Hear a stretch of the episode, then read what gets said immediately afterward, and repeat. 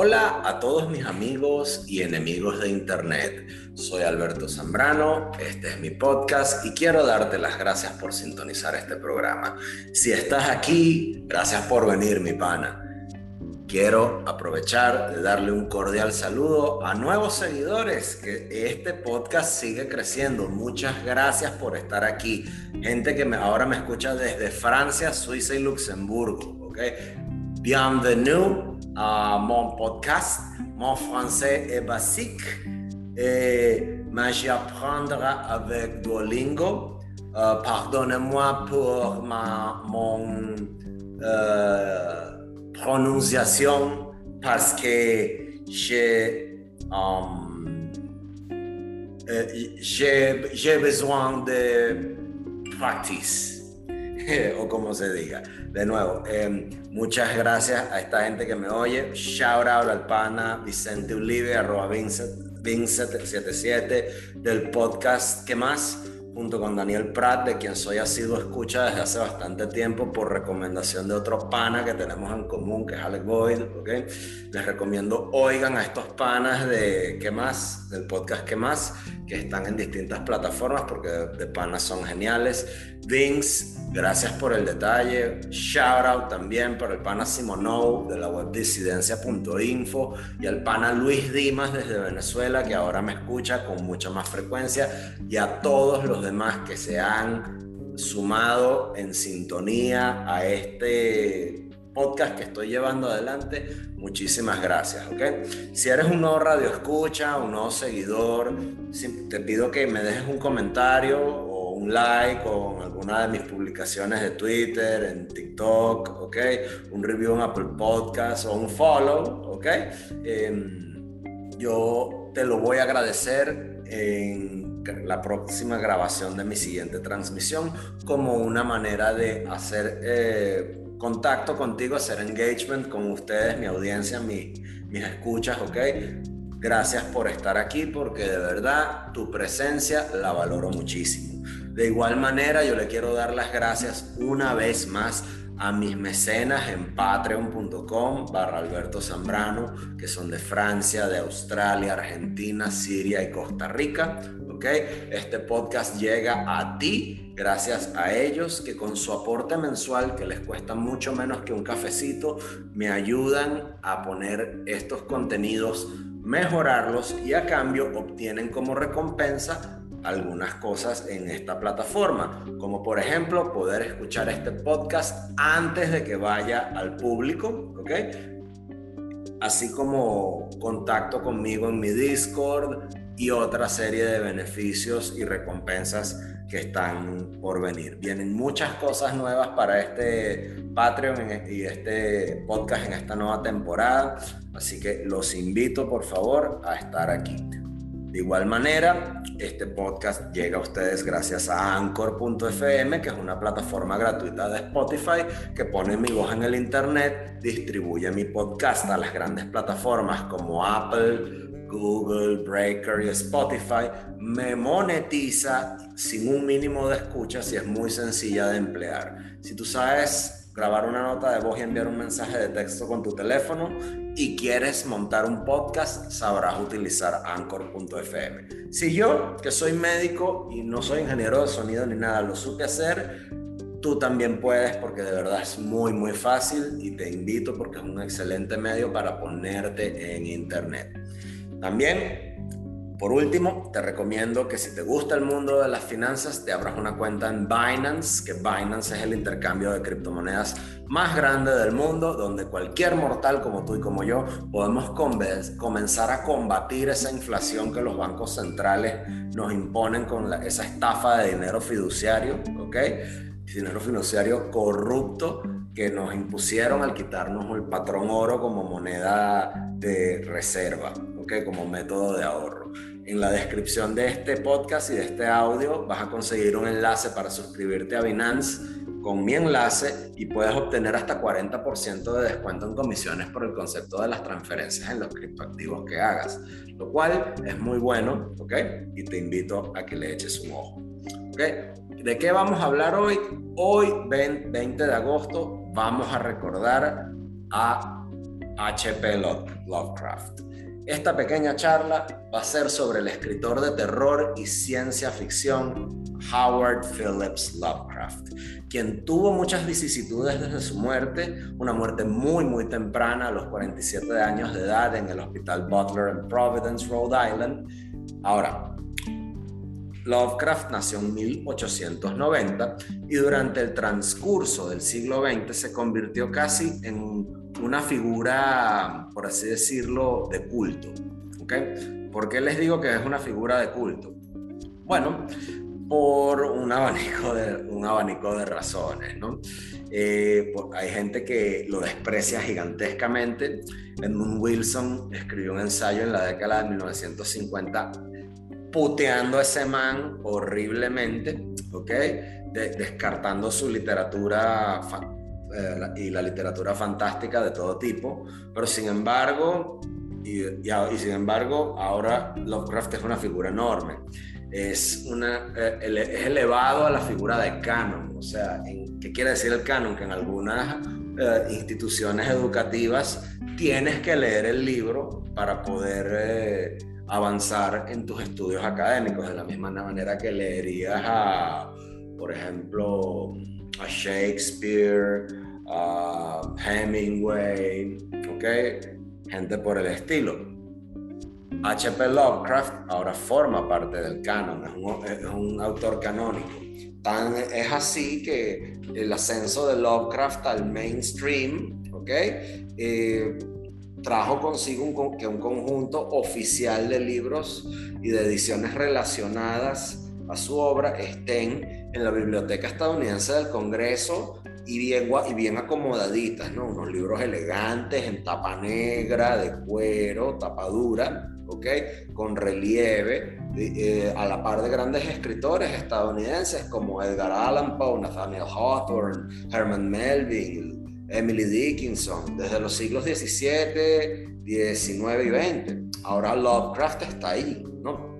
Ahora, H.P. Lovecraft era, por así decirlo, el influencer de su tiempo, mis panas. Una figura de Internet antes de que el Internet eh, existiera. Porque tenía sus propios medios, de la misma manera en la que yo agarro mi micrófono, armo mi podcast y en su momento blogueé. Bueno, ¿qué hizo Lovecraft? Con la tecnología disponible, a principios del siglo XX, la gente solía tener sus propios diarios de prensa y sus publicaciones aficionadas también estuvieron en algún momento en los 90 y los 70 y los 80 las fanzines, ¿ok? Eh, si se quiere, que ahora eh, son el equivalente a un sitio web, un blog o un podcast como el que estás oyendo, ¿no? Difundí, eh, o sea, Lovecraft difundiría este material en ciertos círculos culturales, particularmente de los Estados Unidos, donde nunca hubo alguna provisión estatal o pública para las artes hasta la era Kennedy y en donde el mecenazgo privado se dirigía esencialmente hacia formas de pago, donde de, o sea, a la manera fronteriza eh, y protestante, pues, o sea, toma, tu, toma tus reales, dame mi revista, ¿ok? Quid pro quo. Era una forma de producir cultura para uno mismo porque te gustaba para hacer cosas eh, y hablar sobre temas interesantes y difundirlas de la misma manera que lo haría Ezra Pound con sus primeros volúmenes de poesía, cosa que estaba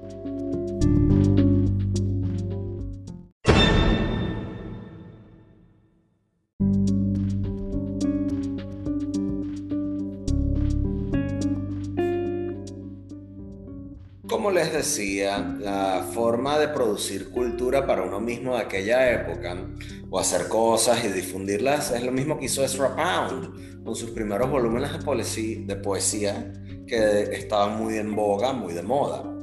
Y H.P. Lovecraft esencialmente fue publicado en pequeños círculos junto con otros autores por medio de publicaciones llamadas, una publicación se llamaba Weird Tales, de los años 30 y 40 y también a finales de los años 20.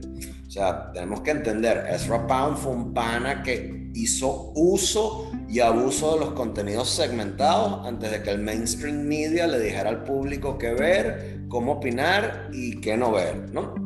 Ahora bien, una de las cosas interesantísimas de Lovecraft es la literatura fantástica y no realista con base en gran medida a sueños, fantasmas, espectros y pesadillas. Y, eh, bueno, por supuesto en, en su caso, tanto reales como metafóricas.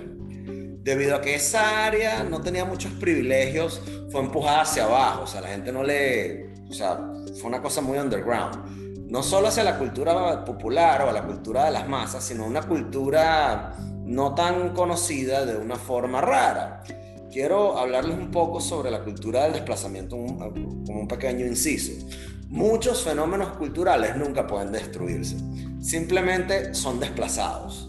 Si tú miras el culto a lo heroico y miras ciertas ideas clásicas y realistas, si miras ciertas ideas paganas, si miras ciertas concepciones culturales ultra masculinas, todas se han vuelto tan, tan inverosímiles, inverosímiles y desaconsejadas dentro de la publicación que este fenómeno pasa. Entonces, ¿qué pasa? Que tú tienes una disposición liberal de guerra que hace que estos contenidos sean empujados no a márgenes de la cultura, sino underground, subculturas hacia áreas que los críticos ni siquiera se atreven a mirar o considerar porque están por debajo de ese tipo de trayectoria o de su formación, están debajo de ese spotlight, de ese reflector. Y si se, si se quiere, o sea, es una metáfora que uso para darme a entender, están por debajo de eso. Y si tú miras muchas historietas, novelas gráficas y cosas que niños y adolescentes leen como fantasía, anime, aventuras, literatura escapista de todo tipo, ciertos elementos primordiales te asoman, se te asoman y a menudo sin ningún bagaje ideológico o filosófico, porque estos son formas de entretenimiento, vamos a ser sinceros. Pero aún así está bastante claro que ciertos valores se difunden en virtud de ese tipo de fenómenos. Andrew Breitbart solía decir que politics is downstream from culture, que la política está agua, aguas abajo de la cultura. Y esto es una cosa que podemos palpar cuando hablamos de Lovecraft. Lovecraft es famoso hoy porque en alguna vez lo despreciaron. Es famoso hoy porque apreció en las revistas de Pulp Fiction, las revistas Pulp de estantes de farmacia y supermercado que estaban junto al chicle y las papas fritas y ese tipo de cosas, porque era algo que los adolescentes ahorrarían su pequeña cantidad de dinero de sus mesadas para comprarse la revistica que estaba impresa en un papel tan delgado y barato que era más barato que la impresión de papel periódico, y por eso es que se llama Pulp. Eh, de hecho, hasta Tarantino en el comienzo de Pulp Fiction así lo, lo define. Eh, Lovecraft es famoso porque estuvo en Weird Tales. La mayoría, de la, mayoría de las cosas de Weird Tales, por supuesto, no sobrevivieron. Aunque es interesante notar que Robert E. Howard, que creó todo un ciclo de figuras heroicas y, y masculinas, que se dedicaron a la dramaturgia de brujería, caballeros y espadas, tipo Conan el Bárbaro y esa serie de cómics, de, de los más famosos, ¿no? Pero hubo muchos antes de eso. Es ampliamente conocido ahora y es una especie de marca cultural por derecho propio. Clark Ashton Smith es otro y hay otros como Donald Wandrey, algunos otros sobrevivieron la desaparición de las revistas que les dio origen, ¿no? Como también es cierto que a la publicación moderna capitalista o la capitalista postmoderna le gusta un buen vendedor y existen para ganar dinero. Y es por eso que las áreas de la ciencia ficción, donde H.G. Wells creó junto con Julio Verne esa forma tan romántica y agradable de romanticismo científico del siglo XIX. ¿no?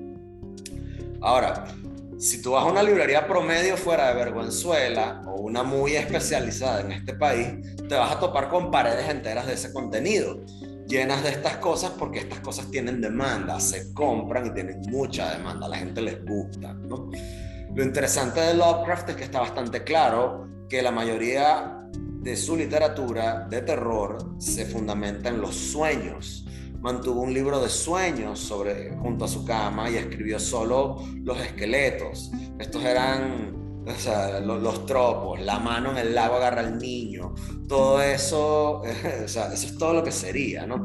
Es una fantasía de novela negra, si quieres, y a partir de eso tenemos historias cortas, historias cortas con episodios que pueden ser más o menos largas.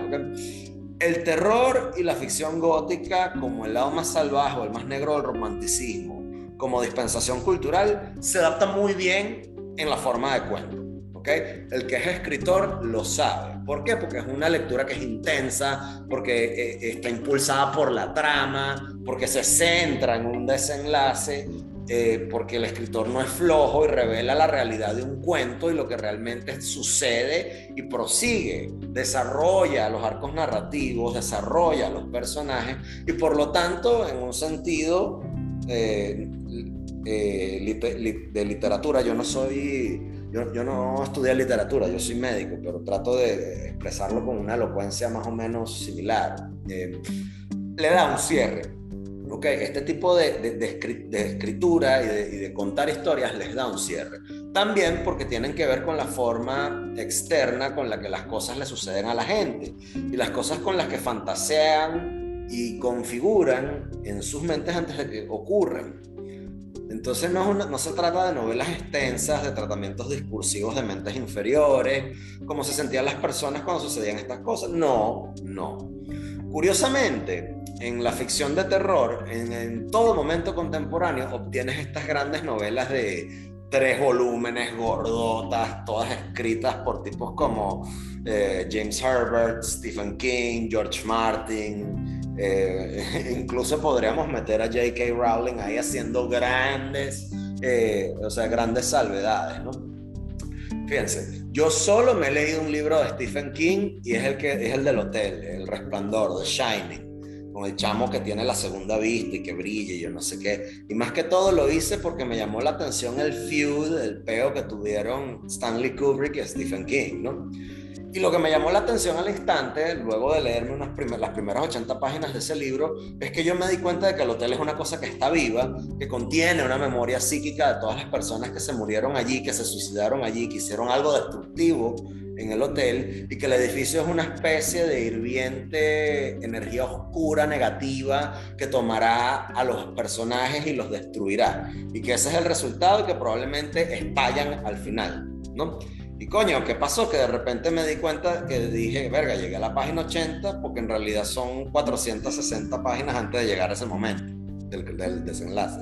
Y me llegó a la cabeza de que Stephen King extendía una historia corta de 500 páginas, sencillamente porque su eh, eh, editor le dice, mira, Marico, tienes que tener una novela larga, no una, no una, no una novelita corta porque la forma de terror, la forma gótica, la de Walpole, la de novelas como Bathek, la literatura de principios del siglo XIX, esa literatura rica, sabrosa, el Mary Shelley de Frankenstein, ¿ok? Cuando todo el círculo de Byron se sentaba alrededor y todos tenían que contar una historia de fantasmas, una serie de historias extraordinarias que surgieron de una noche de, miedo o de drogas o, de tripeo en particular, ¿no? Tenemos historias como la de Polidori que surgen de eso. Ah, o sea, su historia, aunque Shelley dijo que la limpió y la mejoró, o sea, ahí, ahí la tenemos, ¿no? Yo creo que más tarde ella escribió otra novela llamada El último hombre, eso sobrevivió, yo creo que todavía están en los Oxford Classics, no estoy del todo seguro. Ustedes me dirán, ya que ustedes son una audiencia burda de culpa y bueno, o sea, les invito a que por favor me comenten esto y me digan si me equivoqué, ¿no? Pero ¿por qué es particularmente nuestra gente, por qué es que particularmente nuestra gente encuentra la forma gótica, la forma romántica oscura, profundamente darks, atractiva, como mucha de nuestra muchos de nosotros, o sea, de nuestro subconsciente, como yo.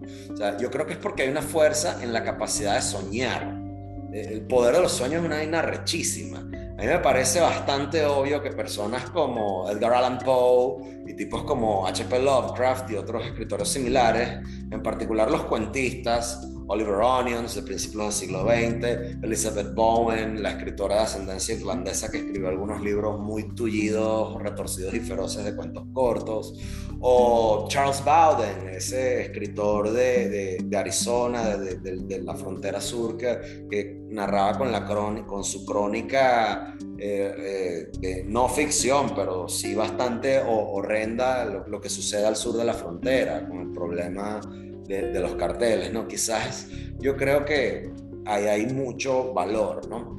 Y en Venezuela la, la, cultura de la lectura se perdió gracias al chavismo, entonces pienso también que tenemos que resucitarla, ¿no? nos podemos quedar simplemente con Rómulo Gallegos y Alberto Arbelo Torrealba, o, ¿sabes? La lanza colorada, o García Márquez, el coronel no tiene quien le escriba. No podemos llegar, a quedarnos en el realismo mágico. La literatura es amplia, amplísima, y debemos, debemos leer, hay que leer. Quizás el mejor escritor de cuentos de este género es M.R. James en la tradición inglesa. Fue maestro en Eton durante toda su vida adulta, ¿no? Pareciera que pareciera haber no solamente un deseo de soñar, la fuerza de alguna manera significa ir artísticamente, perseguir ese, e, e, ese upper aesthetics, ¿no? Aunque sea solo por un momentico, en una dirección ligeramente siniestra, porque te estás leyendo una novela dark, una vaina oscura, oculta, siniestra, antes de retirarla para tener una resolución. Entonces, yo creo que esa es la sombra que proyecta el árbol, que te da una visión 3D de la realidad de la madera si me entiendes la metáfora. Es como casi si le dieras una cualidad visceral a lo que de otra manera podría ser más suave y etéreo y sin ese equilibrio que no se puede encontrar en un centro, ¿no? Y ciertamente Lovecraft nunca escribió ninguna de las historias para obtener ganancias monetarias, aunque sí hizo alguna que obra o alguna que otra ghostwriting, escritura fantasma, por la cual parte de la cual se conserva. Recientemente publicaron materiales escritos por uh, ghostwriters, tipo retoque, recepción de la historia, refundición de la historia en su propia imaginación, cosas por el estilo, o sea, pero Lovecraft, Lovecraft for the lols, o sea, este pana no tiene derechos de autor y por supuesto es por eso que hay una gran cantidad de, de su material disponible gratuito, que lo puedes conseguir, ¿no? Entonces, yo quiero que compartir más sobre esto con ustedes.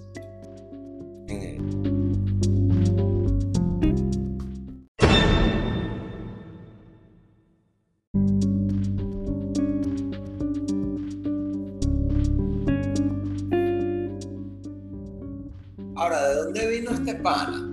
Su carrera, la carrera de H.P. Lovecraft comenzó en aislamiento y reclusión pan era un hijo único, su papá se murió en el Butler Hospital en 1898 de Providence, Rhode Island.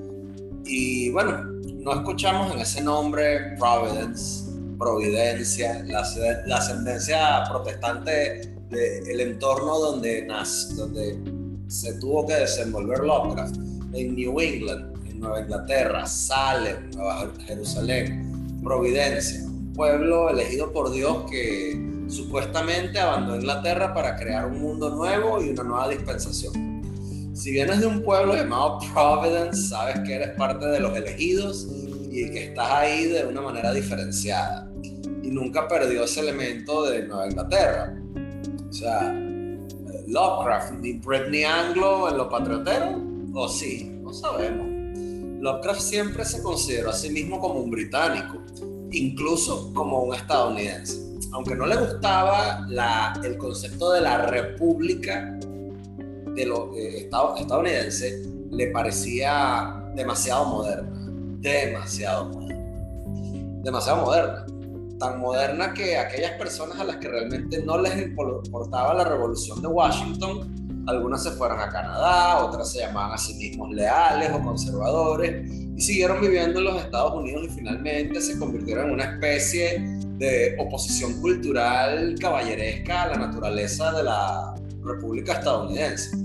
Una mirada al pasado británico, una mirada hacia el pasado británico que con respecto a que Estados Unidos era casi una extensión de este país. De que los teócratas, que básicamente no pudieron crear una dictadura protestante que duró después de la guerra civil, se habían ido para crear una nueva en otro lado del mundo, en otras latitudes. ¿no?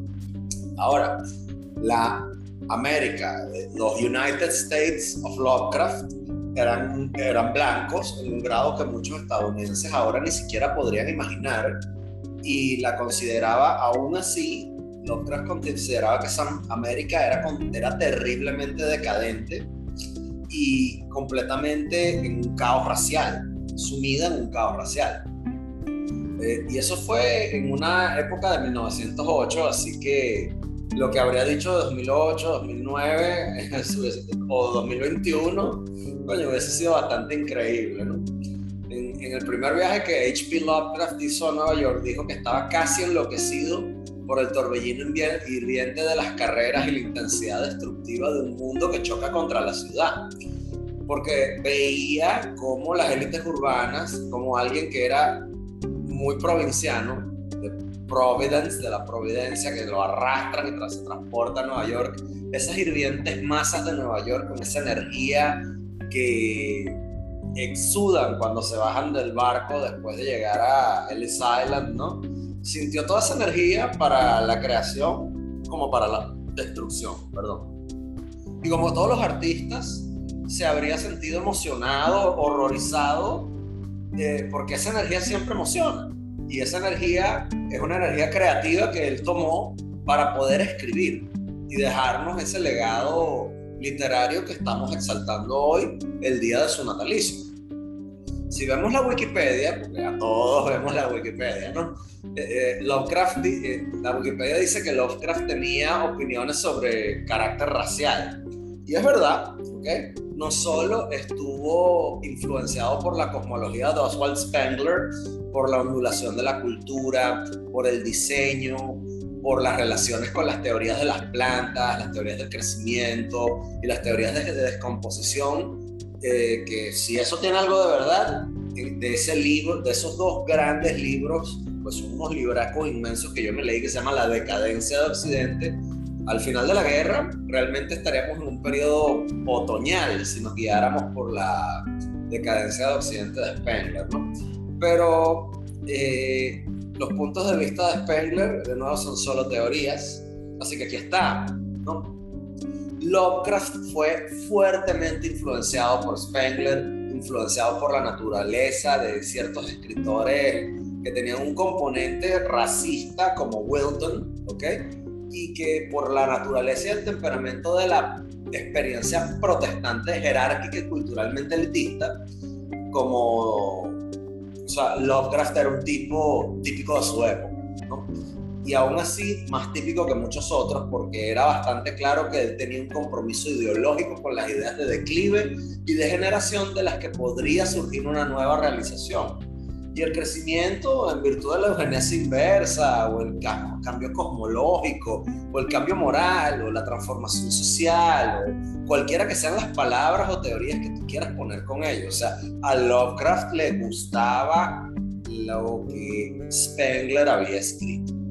Siempre excéntrico. Lovecraft era un tipo así weirdo, ¿ok? Vivía de noche como una especie de vampiro psíquico, escribía sus historias góticas, vivía, de vivía en condiciones miserables, porque casi que el tipo no trabajaba porque el trabajo lo veía como una especie de moral de esclavos, ¿ok? También ahí influye su, su, su feeling nichiano, ¿no? Pero por supuesto, este tipo escribe fantasía.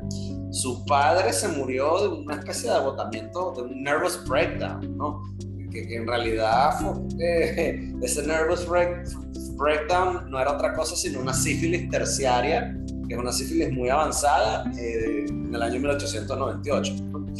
Eh, su mamá se murió, la mamá de Lovecraft, de Lovecraft se murió en el año 21, 2021, hace 100 años posiblemente con otra infección sifilítica, luética, triste, chimbo, ¿no?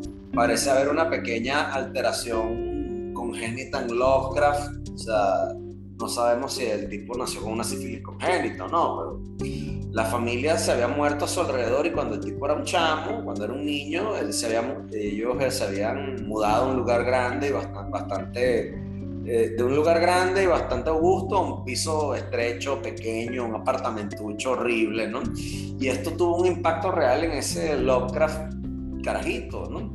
Lovecraft no fue a la escuela ni se educó formalmente, eh, principalmente en cuestiones de ciencias, ¿no?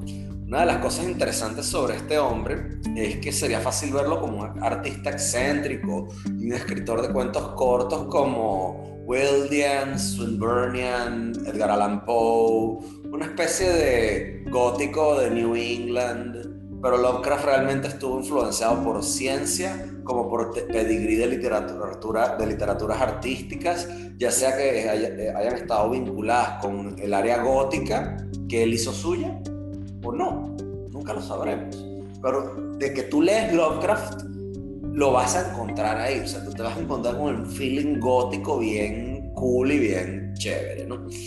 Al igual que las cosas interesantes de Lovecraft es que escribió una enorme cantidad de cartas.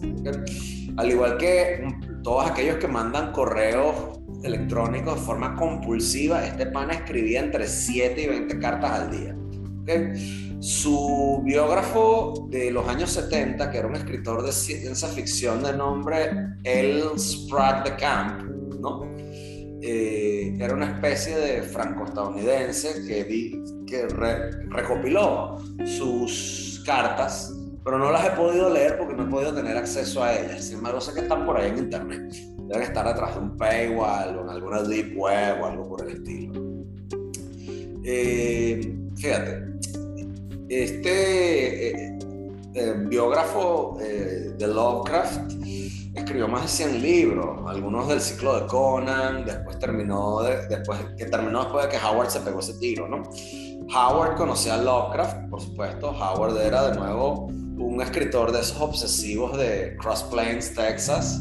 Su mamá se murió un día, se, se, le dio por agarrar una escopeta y volarse la cabeza el mismo día que, que cumplió 30 años. ¿no? Y escribió antes de los 30 lo que muchos escritores luchan por escribir en toda su vida, ¿no? Cuando todas estas cosas fueron publicadas durante el transcurso de los 20 años. Sorry que me fui por la tangente, es que mi ADHD me lleva a sitios lejanos, pero volvamos a Lovecraft, ¿no? Lovecraft escribió más de 100.000 cartas según eh, L. Sprague ¿no?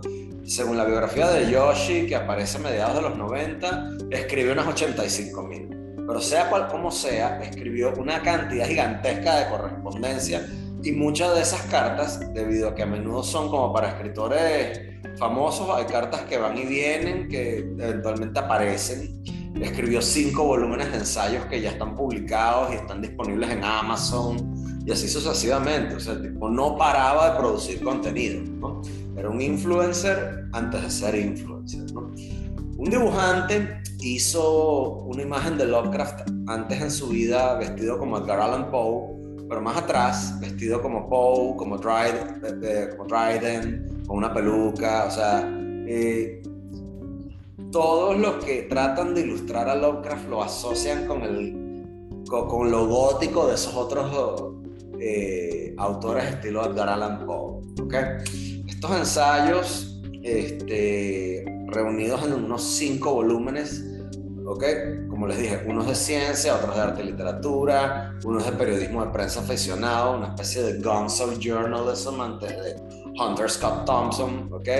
Que es como que su material más contemporáneo y uno sobre política, ¿no? Eh, comenzó un breve diario propio llamado The Conservative y tengo la seguridad de que el hecho de que fue una revista conservadora en 1909 y 1910 Estados Unidos esa palabra tiene connotaciones distintas a las que tiene en el continente europeo y hoy en día. Montémonos en el DeLorean y vayámonos con Doc Brown a esa época. ¿okay? Estamos tan acostumbrados a que se llame eh, conservador a un partido liberal de centro derecha que en realidad tenemos un punto de vista un poco anglocéntrico sobre, eso, sobre lo que eso implica. En Francia ser conservador significa en gran medida que la gente, em, o sea, en Francia ser conservador significa que la gente en gran medida rechaza filosóficamente los principios no solo de la ilustración, sino de las políticas de la Revolución Francesa, ¿ok? Que es en sí misma una posición radical, revolucionaria en relación a los últimos 200 años previos a la historia francesa.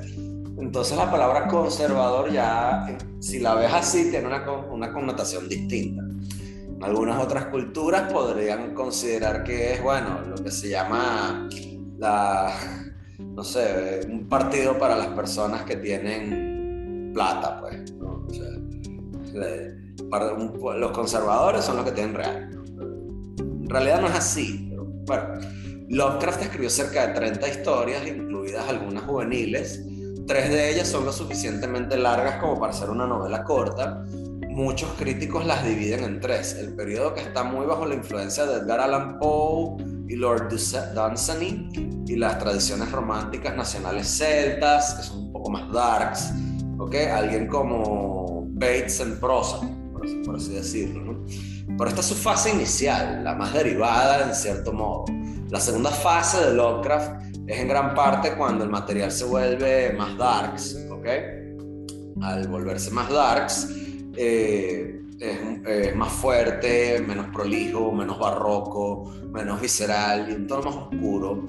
La tercera fase, que es una fase cósmica del H.P. Lovecraft, es cuando introduce las ideas científicas en la literatura de terror, cuando desarrolla una nueva, una nueva vibra, un nuevo discurso, una nueva forma de expresarse y de capturar con esa metodología, esa era de ficción que hace de este escritor una vaina genial, ¿no? Entonces, tradicionalmente, cuando se trataba de sueños, él trató de interpretar la realidad que surgía de un legado cultural cristiano de manera explícita.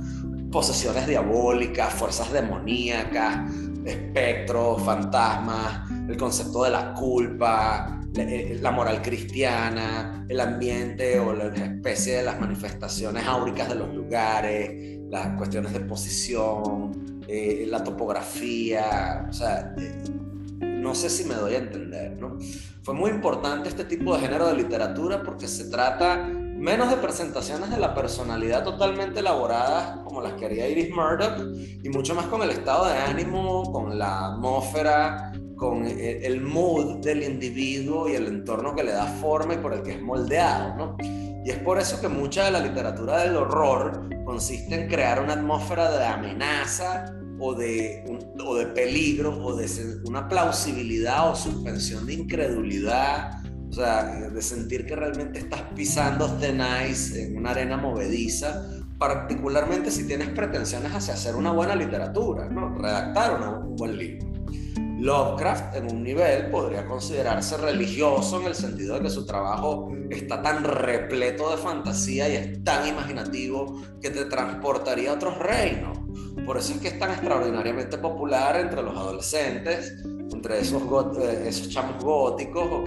Que a, mundo, a, menudo, eh, como son adolescentes y adolecen de muchas vainas, buscan respuestas primarias sobre la muerte, sobre cosas humanas, las formas, la decadencia, sobre ideas radicales de las personas que de, de mayor edad, ¿no? Poco más, que sean un poco más maduros, no quieren hablar de forma descarada, ¿no?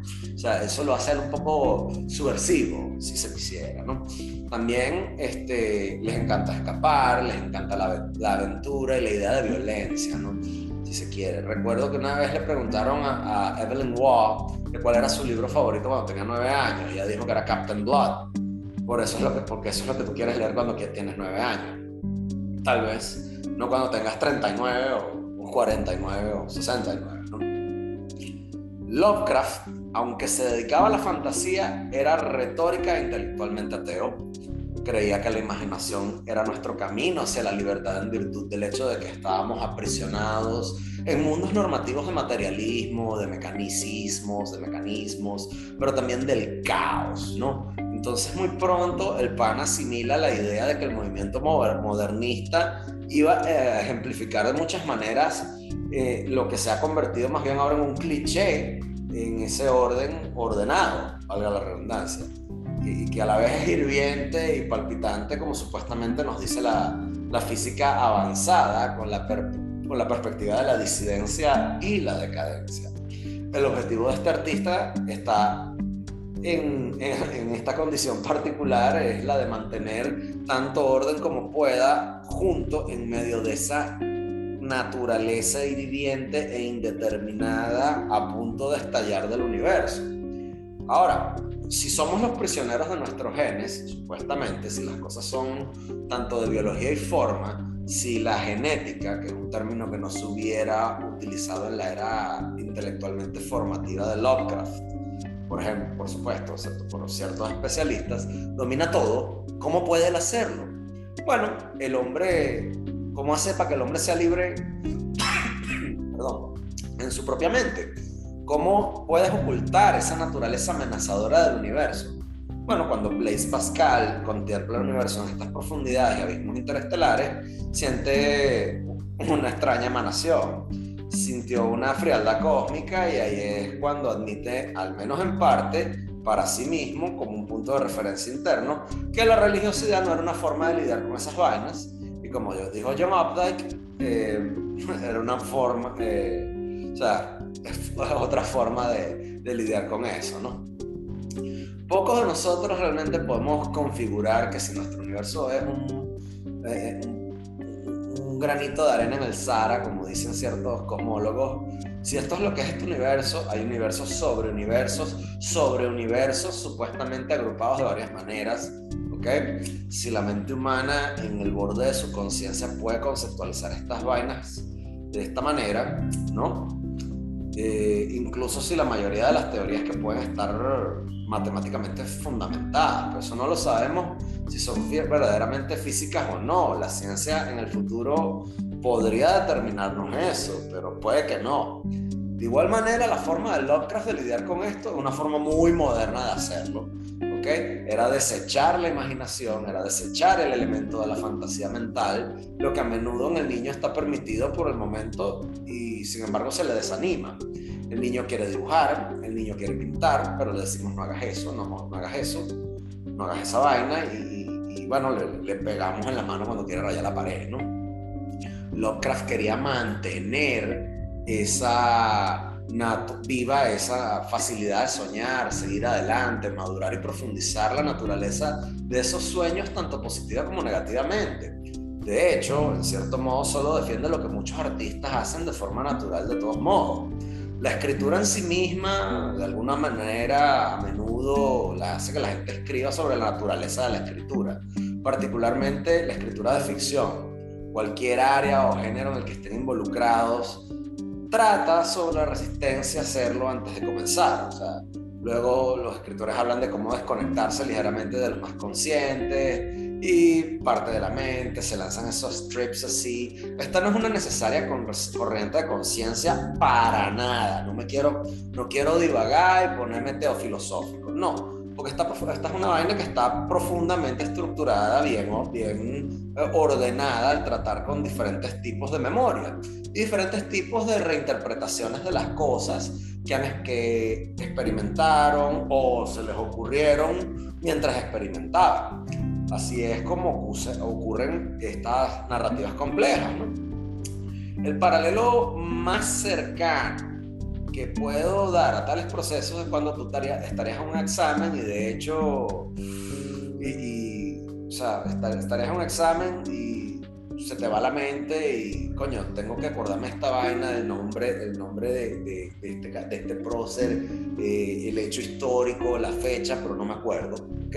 Pues permites que tu mente se relaje, lo cual es difícil cuando estás en un examen o bajo presión, aunque si permites que ocurra, de repente te llega otra vez, ¿no? Como un snap. Y como si una oración se responde como la pregunta, como si la pregunta que te ponen en ese examen, eh, el mismo examen te la contesta, no porque la forzaste, sino porque te esmeraste en deducirla, ¿no? En muchos sentidos yo creo que este tipo de literatura cerebral trata en parte sobre la muerte yo creo que la literatura gótica trata sobre la muerte y sobre cómo tú te colocas ante ella y la forma en la que la afrontas de forma imaginativa. Eh, esto es un tema de conversación que yo siempre toco con mi esposa. Mi esposa y yo siempre hablamos sobre vida y muerte, ¿no? Y seamos realistas, la única experiencia humana sobre la que nunca podrás escribir después es la muerte la única experiencia humana sobre la que nunca podrás escribir después es la muerte. Entonces, ¿cómo preconfiguras en tu mente esa vaina, no? De, de manera previa, de, avanzada. Y en realidad es, algo extraordinariamente humano configurar este tema fundamental como una forma de juego, como una forma de entendimiento. A las personas a las que les gusta el horror, eh, los monstruos, el terror, el suspenso y a las que más que nadie son adolescentes, son gente joven Así que desde el principio te gusta este tipo de material para, eh, que, para asumirlo como una broma, si se quiere, ¿no? Pero en parte posiblemente para ocultar la seriedad de las profundidades de lo que puede sacar a relucir, ¿no? También yo quiero mencionarles que en relación con la cultura de extrema derecha hay una fuerte influencia gótica en muchos sentidos, particularmente en la cultura contemporánea de los derechistas, ¿no? En una sociedad postcristiana moralmente dualista y donde los valores son de una manera muy humanista, tan humanista de que el cristianismo lo secularizaron los liberales.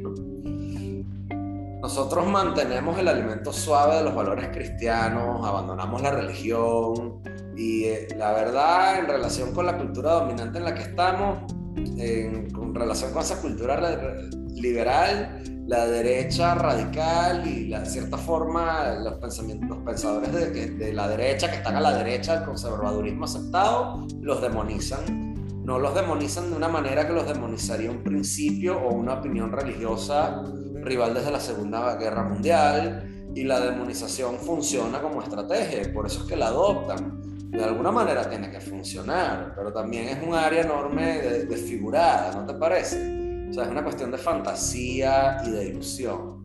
Por eso cuando algunas personas se sienten atraídas por el lado más oscuro, incluso cuando les horroriza, se acercan a él. Por eso, cuando demonizas algo, en realidad lo haces más fuerte en ciertos niveles de tus resistencias psicológicas.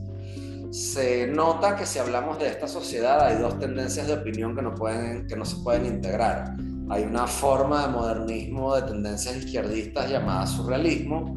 Hablamos antes sobre el futurismo, que por supuesto era italiano, y el vorticismo británico. El surrealismo es francés, tiene dotes también eh, o sea, eh, españoles en, el sentido de, de, Dalí, por así decirlo, ¿no? Pero esto ya no es literario, sino de artes plásticas, ¿no? Y el surrealismo francés no tiene conexión con la derecha, porque Breton lo alineó con el Partido Comunista Francés de Maurice Thorez desde muy temprano. El surrealismo se rompió cuando sus principales gurús murieron después de la guerra, como Breton, eh, aparece el situacionismo, un fragmento menor, y esta era la idea de que todas las tendencias están unidas, de que todo es igual y de que todo se puede hacer una broma, ¿no? Tú te vas a los países de la antigua Unión Soviética, al bloque del Este, y la gente te vende cosas desde, la, desde las placas de, de, los carros de la Unión Soviética, ¿ok? Pedacitos del, del muro de Berlín, una especie de capitalismo mezquino, ¿sabes? Eh, cuando, cuando Anthony Burgess fue a Moscú estaba consternado por el desorden social de Brezhnev y escribió La Naranja Mecánica y la cultura de pesadillas que vio, no, no con base a los guetos de Los Ángeles, sino en los guetos de las ciudades soviéticas, donde desarrollaron esos lenguajes propios para excluir a los adultos, excluir a la, a, la policía y ese tipo de vainas. ¿no? Anthony Burgess era profesor de lingüística y estaba increíblemente interesado en esto. Ahora, el situacionismo tiene la idea de que todo está mezclado, ¿no? Hay, hay bares de, temática soviética después de la caída de la Unión Soviética. Puedes ir a un bar soviético y pedir un Cherchinsky, ¿no? Puedes pedirte un trago que se llama Cherchinsky. ¿Cuánta gente sabe que Cherchinsky fue el fundador de la Checa, que es una de las principales organizaciones de asesinatos en masa del siglo XX. Pero te tomas una bebida con, con el nombre, con su nombre, ¿no? También como te puedes tomar un, ronche Guevara. Y eso es porque poca gente lo sabe, ¿ok? No tienen a Google frente a ellos, no lo quieren buscar en Google antes de bebérselo, para, de beberse el Cherchinsky o el Che Guevara Ron para ofenderse, ¿no? A lo que me refiero, ¿no? Pero es la idea de que algo se puede celebrar, ¿ok? Eh, o sea, esta, eh, esta estas bromas de realismo socialista, este prolet, eh, eh, prolet, cult, este culto al proletariado, lo escupen muchos liberales progres con esa nostalgia por la Unión Soviética después de que cae, después de que se integra, ¿no?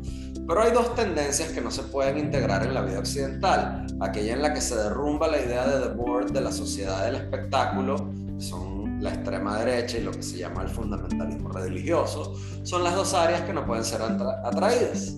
Por eso, o sea, algunos de mis escuchas serán de extrema derecha o algunas personas que son curiosas o que son incluso eh, liberales abiertos, pero que tienen la capacidad de poder tener una discusión eh, honesta sobre esto, ¿no?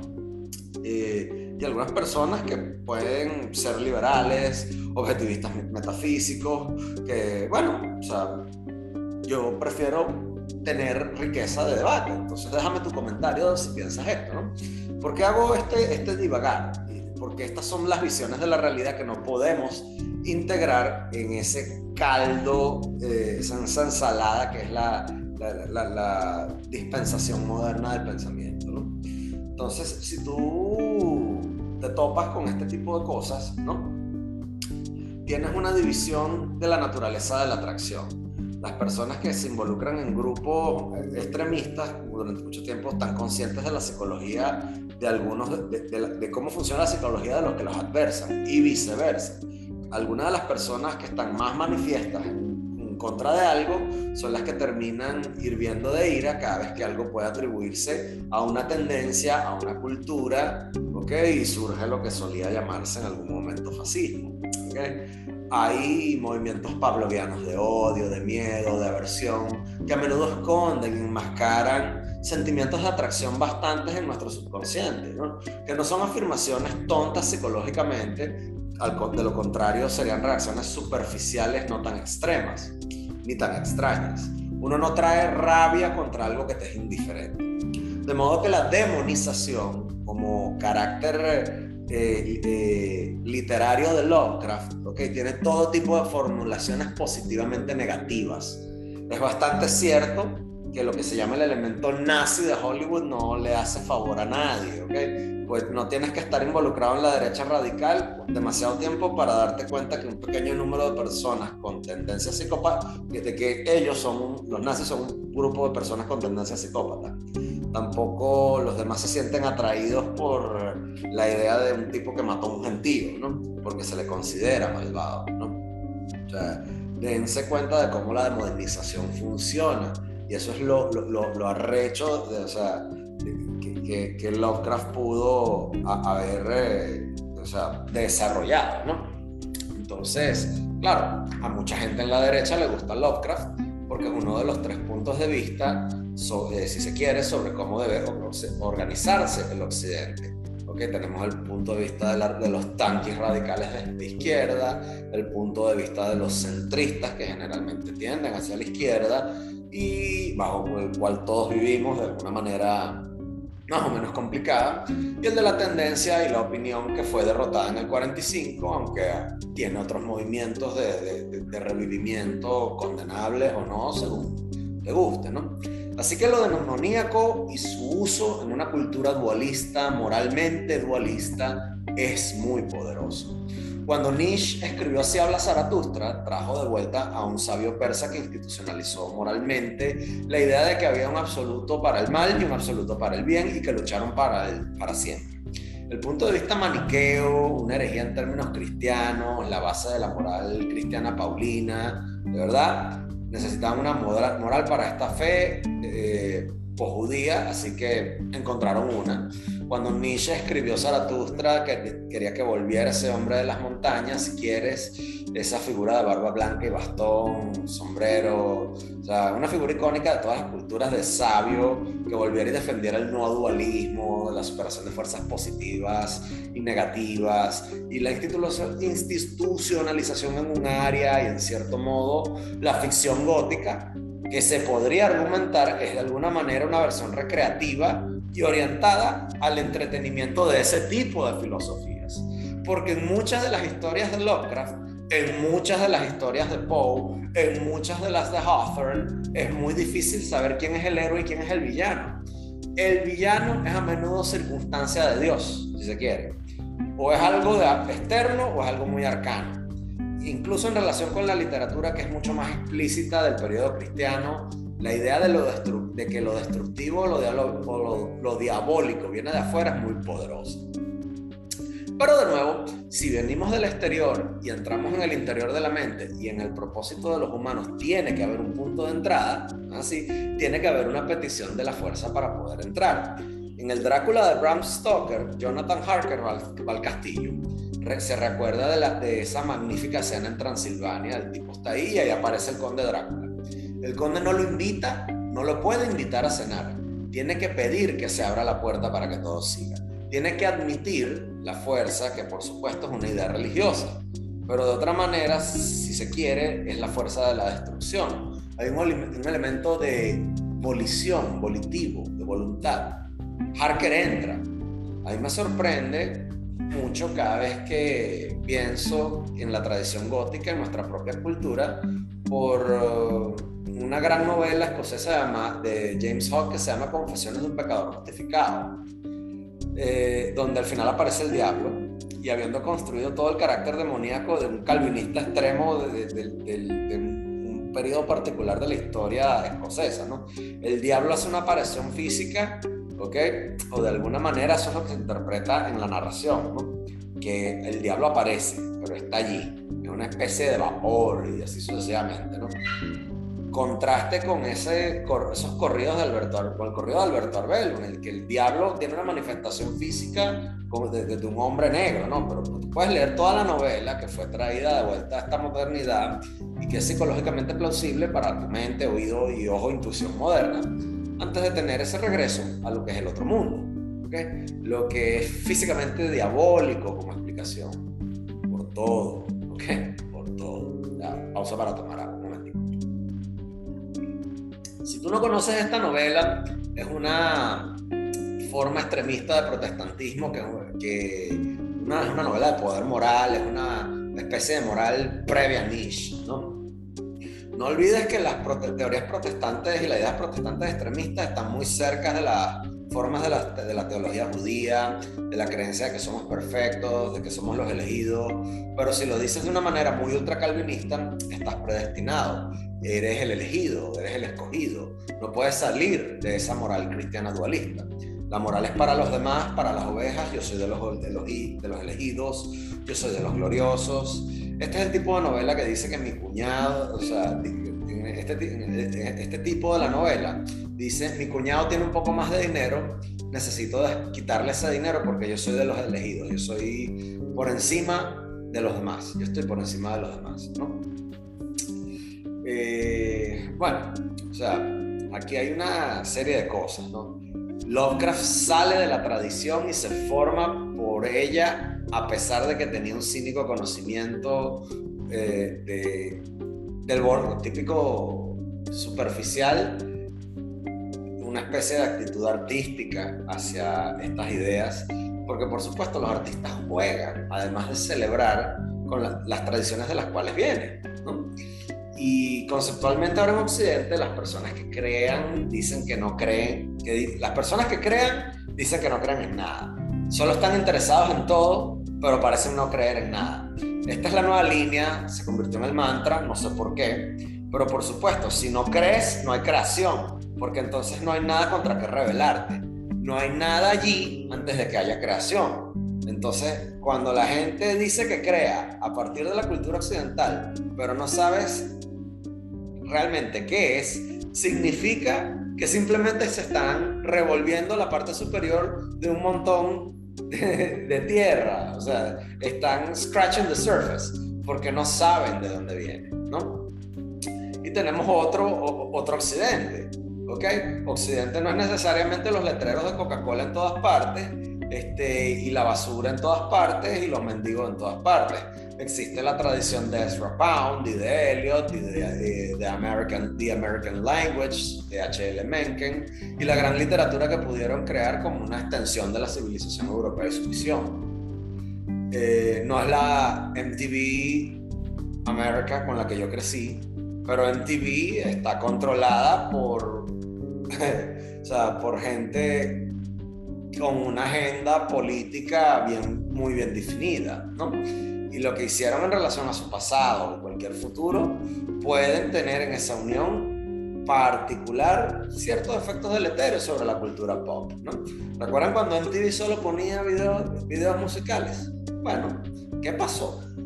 Bueno, es difícil, ¿no? Yo creo personalmente, aunque remoto, una, una posibilidad bastante remota, de aquí a décadas, no creo que muchos, que muchos de los que nos gusta la, literatura rica tengamos futuro en Occidente. Son, estamos condenados aparentemente a ser una minoría de, de este siglo. ¿okay? Podremos armarnos hasta los dientes de conocimiento y con armas de verdad. Podemos estar en nuestros condominios, en nuestras casas, movernos y todo lo demás, pero realmente seríamos una especie en extinción. O sea, eh, es difícil encontrar este tipo de, de, de, ideas, ¿ok?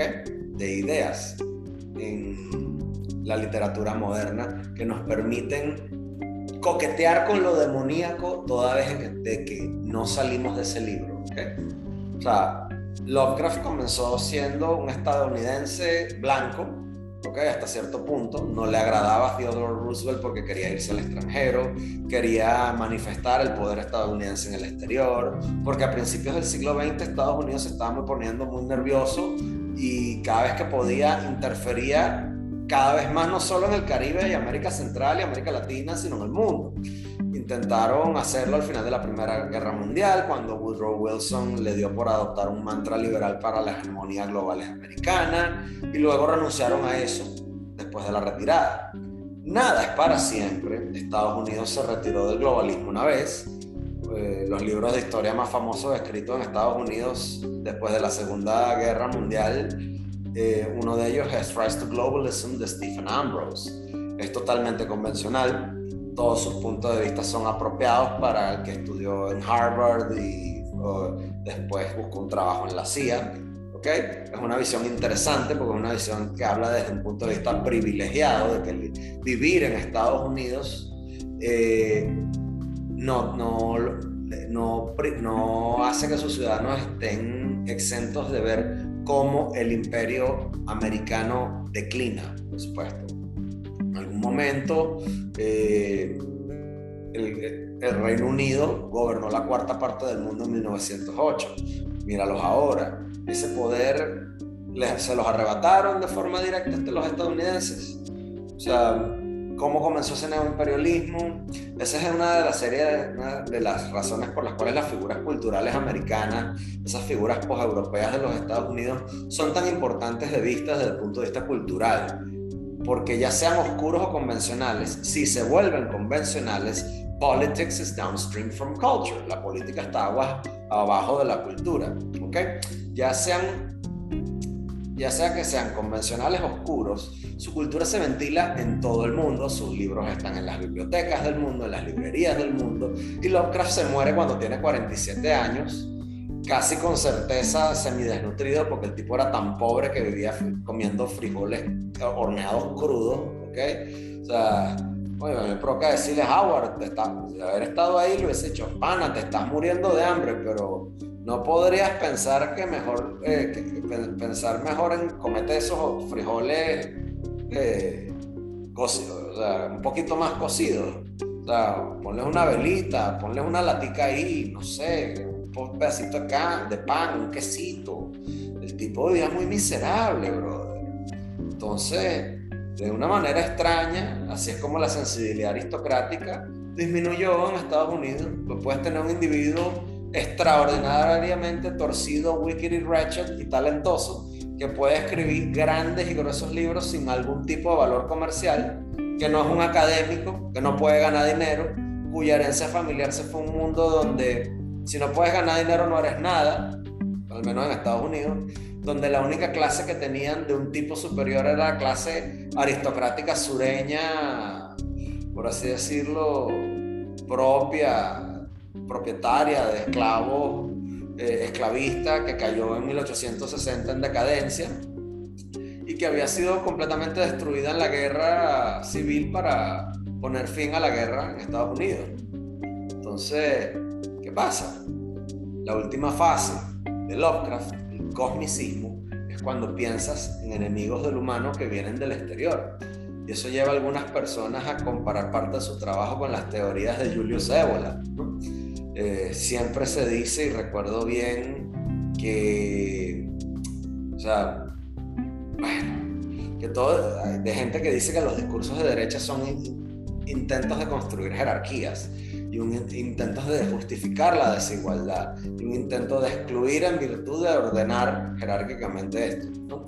Y esa declaración es, es, veraz, porque si tú eres de derechas, eh, tú crees que la gente no es igual, que somos desiguales. Eh, es, es, uno de esos momentos en los cuales o sea, tocamos cuáles son las sensibilidades de la derecha. ¿no?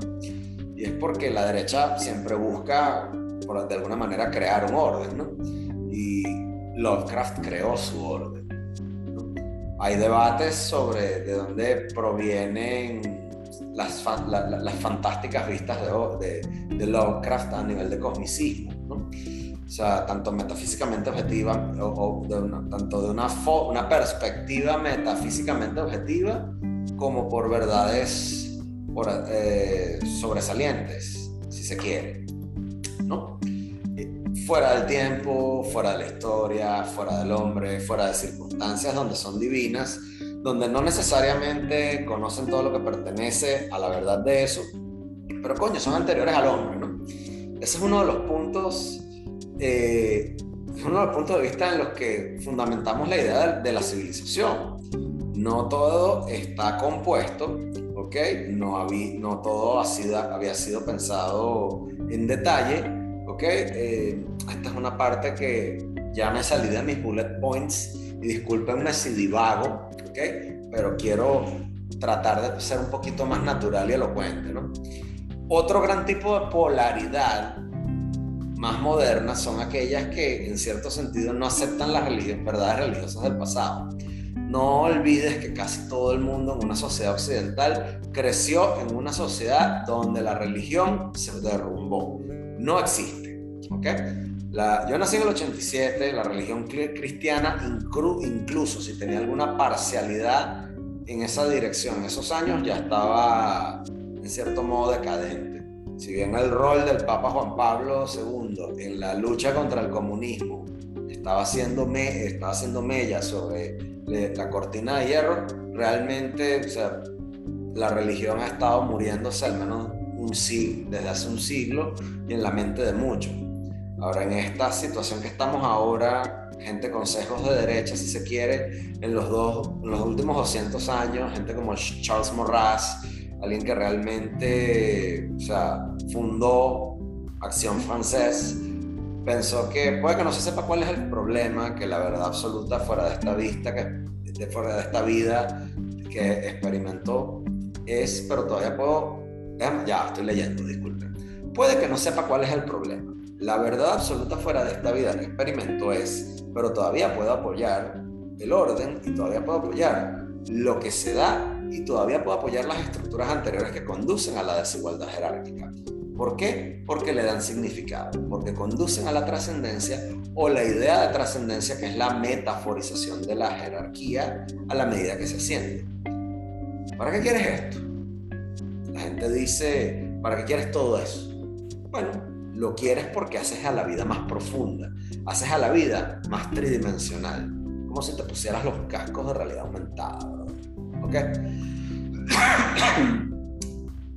quieres eso para poder sentirte más vivo, pero luego te dejan de decir por qué quieres eso, porque se vuelve bastante obvio, ¿no?